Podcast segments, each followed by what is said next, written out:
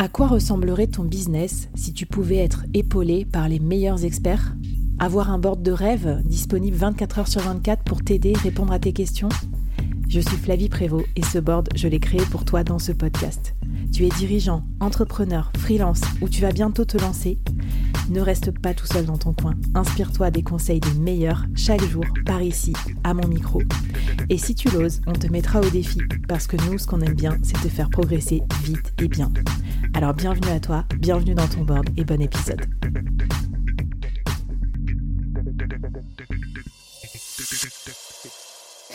Alors Claire, pour finir cette mini-série spéciale freelance débordé, là c'est bon, déjà à ce stade on commence à être carrément mieux organisé. Mmh. Qu'est-ce que ça serait quoi ton mot euh, final sur tout ça? Parce qu'en fait, moi je suis toujours un peu écartelée dans cette question de l'organisation. C'est on veut être mieux organisé parce qu'on sait que c'est fondamental pour notre santé mentale et tout ça, notre santé tout court, notre épanouissement. Et en même temps, c'est aussi beaucoup d'injonctions, notamment les nouveaux outils, traquer son temps, organiser son agenda et tout. Donc je me demande si à la fin, on n'arrive pas à un truc un peu contre-intuitif où on se dit, putain, j'ai une énorme to-do list après avoir écouté l'épisode freelance mmh. débordé. T'en penses quoi? Ce que, j'en pense, c'est que pour garder la maîtrise de son temps, pour euh, être... Euh, être zen en fait juste dans sa vie d'une manière générale, la première chose à faire, c'est de commencer déjà par se, foutre la paix et ne pas se mettre trop la pression, ne pas se mettre la barre trop haut. Donc comme tu dis, les injonctions à la productivité, euh, moi j'en ai lu pas mal, hein, des articles, des newsletters, des trucs à un moment donné, je te dis non mais stop, stop, c'est sans mmh. fin. C'est sans fin, faut rester pragmatique et euh, on n'est pas tous pareils, on n'a pas tous les mêmes les mêmes besoins. Donc faut déjà essayer de s'écouter un peu et puis revenir un petit peu, euh, moi régulièrement, je me, je me repose la question, il faut revenir à l'essentiel. Euh, mm. Pourquoi on est indépendant finalement? Pourquoi on est solo mm. et pas euh, salarié? Euh, Moi, j'ai aimé la vie d'indépendante parce que je voulais pas reproduire euh, justement le stress de de la vie de salarié avec des, des horaires imposés, des réunions imposées, des tâches que tu faisais alors que tu aurais préféré faire autre chose, etc. Jamais de temps pour les mm. sujets de fond. du coup, voilà, il faut jamais oublier euh, oublier ça euh, et, donc ne pas euh, ne pas retomber dans les mêmes travers.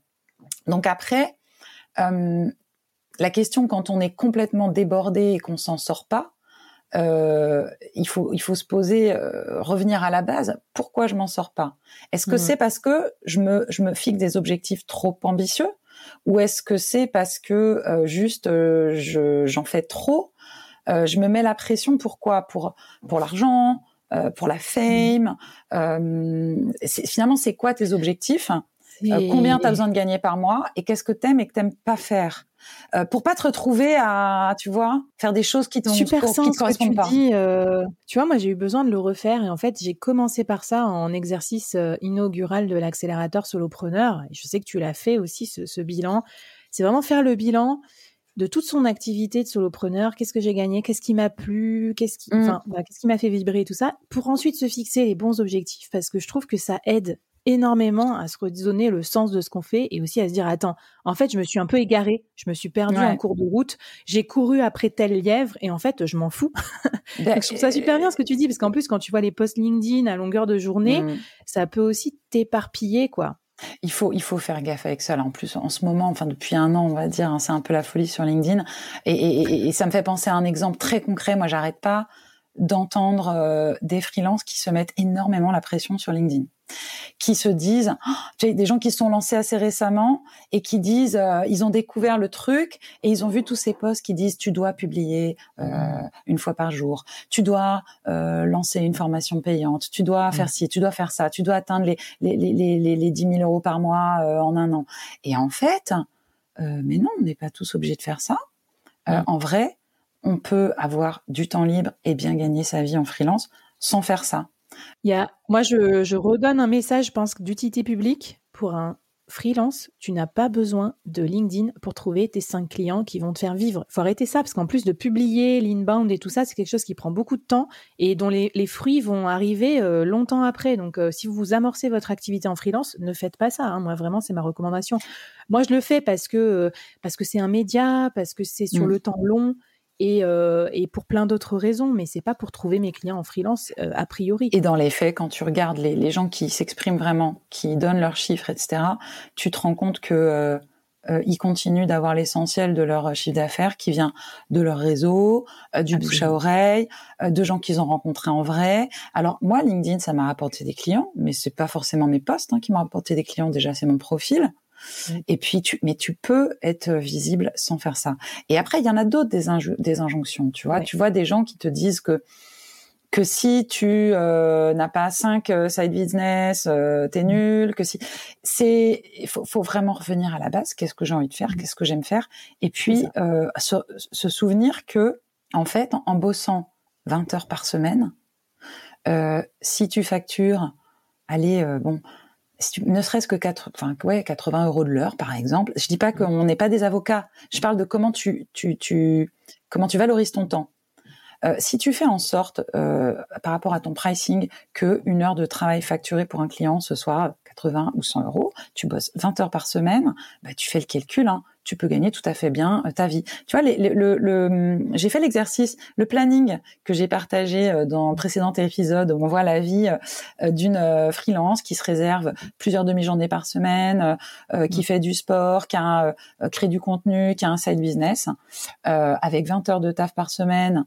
Euh, si elle prend 12 semaines de vacances par an, euh, bah, euh, si elle est à 100 euros de l'heure, ça lui fait 80 000 euros de CA annuel. Bah, en fait, c'est peut-être suffisant, hein, largement, pour elle. Donc, tu vois, chacun, ouais. si, si tu as besoin de temps pour ta famille, pour tes loisirs, etc., ou pour lancer un side business, justement, euh, bah, fous-toi la paix et arrête de mettre la pression à, à t'éparpiller dans tous les sens. Recentre-toi sur ce qui est vraiment essentiel pour toi. Ça fait du bien d'entendre ça et de se, ouais, de se refocus sur l'essentiel. Alors pour finir, est-ce que tu as peut-être un exercice à nous faire faire euh, ou quelque chose qui t'a aidé toi à justement euh, bah, remettre ce focus-là, prendre le, recul qui était nécessaire pour réorganiser ton activité bah, Écoute, il euh, y, y, a plusieurs choses. déjà, il y a un, un, truc que tu peux faire, c'est avancer pas à pas, ne pas te fixer des objectifs trop ambitieux mmh. euh, et, euh, et, et, vraiment les découper. C'est tout bête, mais euh, je prends un exemple. Tu veux lancer, tu veux créer une formation en ligne. Mmh. Euh, bah, au lieu de te fixer une énorme tâche qui est je veux lancer ma formation dans trois mois, tu peux peut-être commencer par te dire bah tiens dans 15 jours j'aurais fait le plan. Mmh. Et puis euh, dans trois semaines j'aurais enregistré une première vidéo, etc. Il y a, y aller par étapes. Don't you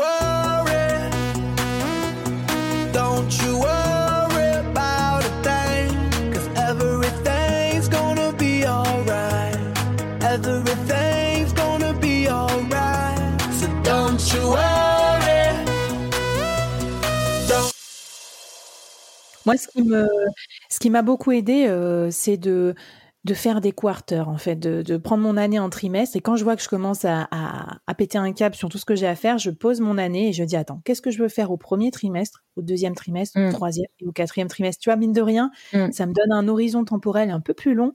Ouais. Euh, parce qu'en fait, c'est un marathon, c'est pas un sprint non plus. Et en fait, si on tout calé en janvier, euh, il y a un espèce de rouleau compresseur qui te passe dessus. Et à la fin, tu es épuisé. Et le burn-out, c'est quand même fréquent aussi pour, euh, pour nos fonctions. Tu te déçois toi-même quand tu n'atteins pas tes objectifs. Donc la première chose, c'est déjà de faire des trucs atteignables. Et puis après, bon, bah ouais, identifier peut-être c'est quoi ton problème. Est-ce que tu t'es fixé trop d'objectifs? Est-ce que tu factures pas assez?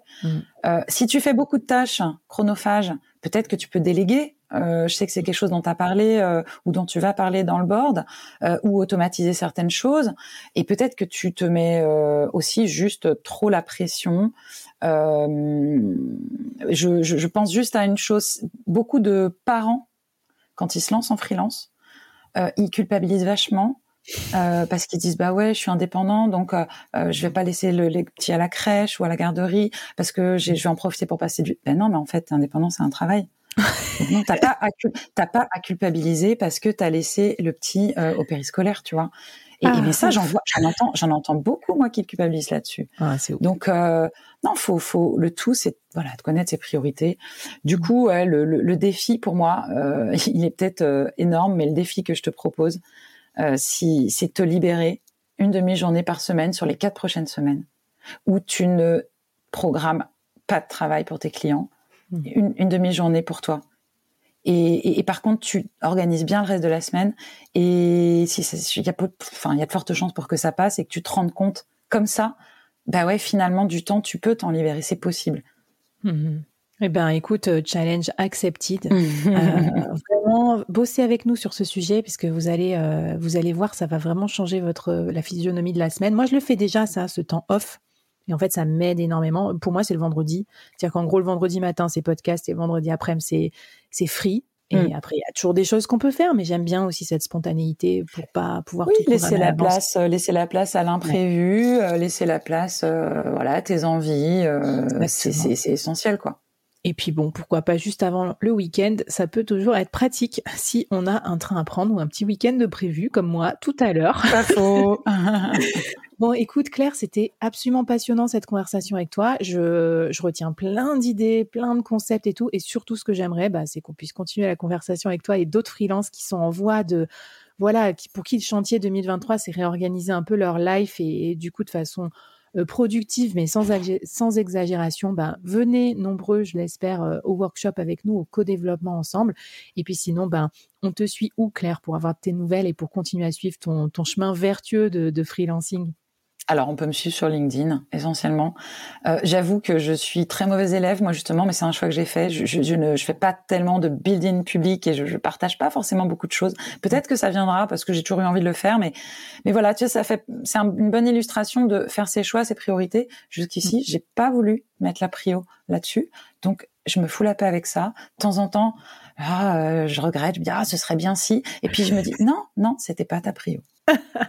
Trop bien, très belle illustration. Bah écoute Claire, en tout cas t'es là et t'es bien là, euh, t'es là euh, dans les commentaires, les messages privés, tout ça. Je crois que c'est comme ça qu'on s'était rencontrés. Par donc, contre, ouais, commentaires, je discute beaucoup. euh, ah, ben, c'est- l'essentiel. Bah, merci à toi et à toutes et à tous. euh, ben, à bientôt dans les prochaines mini-séries du board, sur le Discord, sur les réseaux sociaux, tout ça. Allez, bye bye. Salut. Salut. Salut Claire, alors on a enregistré une mini-série passionnante qui s'appelle Freelance débordé et en fait on, regarde en cinq étapes tout ce qu'on peut faire pour être un indépendant mieux organisé, euh, plus rentable et tout, c'était hyper bien.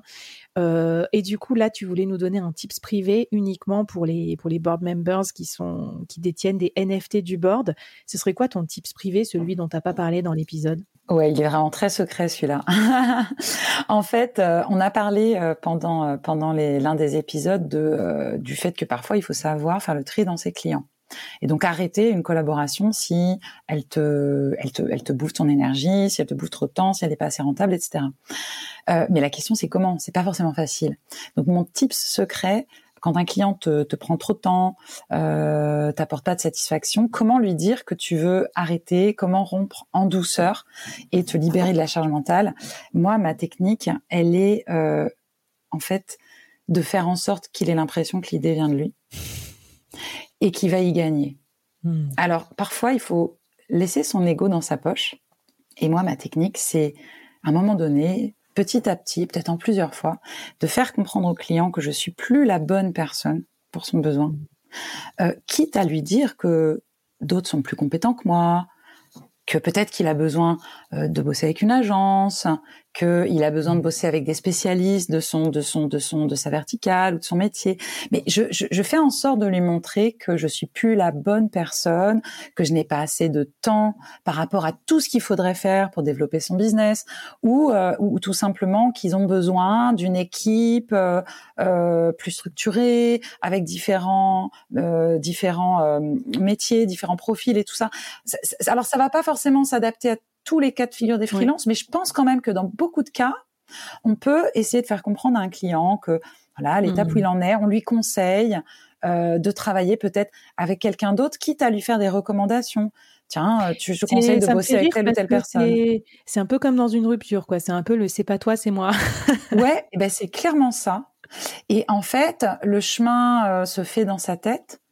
Et en général, euh, ça se termine bien. En fait, on reste en bonne relation parce que il a, euh, il a, il a, il a, il a compris euh, qu'effectivement, il, c'était pas que c'était lui qui était mauvais ou que c'était toi Mm. qui étais mauvais, mais c'était juste plus, euh, plus le bon moment de bosser ensemble. Donc, euh, donc voilà, cette petite euh, technique un peu. mais, mais c'est, c'est, il s'agit pas de mentir, mais plutôt d'une manière de présenter les choses. Super intéressant. Merci pour ton tips, Claire. Et à bientôt, à la prochaine dans les prochains épisodes. Bye bye. Salut. Merci d'avoir écouté jusqu'au bout. Alors, est-ce que ça t'a plu? Est-ce que ça t'a apporté quelque chose pour ton business? J'espère que, j'espère que oui, bien sûr, c'est comme ça que je construis tous mes épisodes et mes saisons. Mais euh, j'aimerais bien avoir ton avis aussi sur ce que tu as aimé, euh, moins aimé, euh, et puis que tu viennes discuter avec moi, avec les invités, avec les autres membres de la communauté. Donc je te laisse tous les liens pour nous rejoindre et ça me fera très très plaisir de te lire ici, sur ta plateforme de podcast ou sur les réseaux. A plus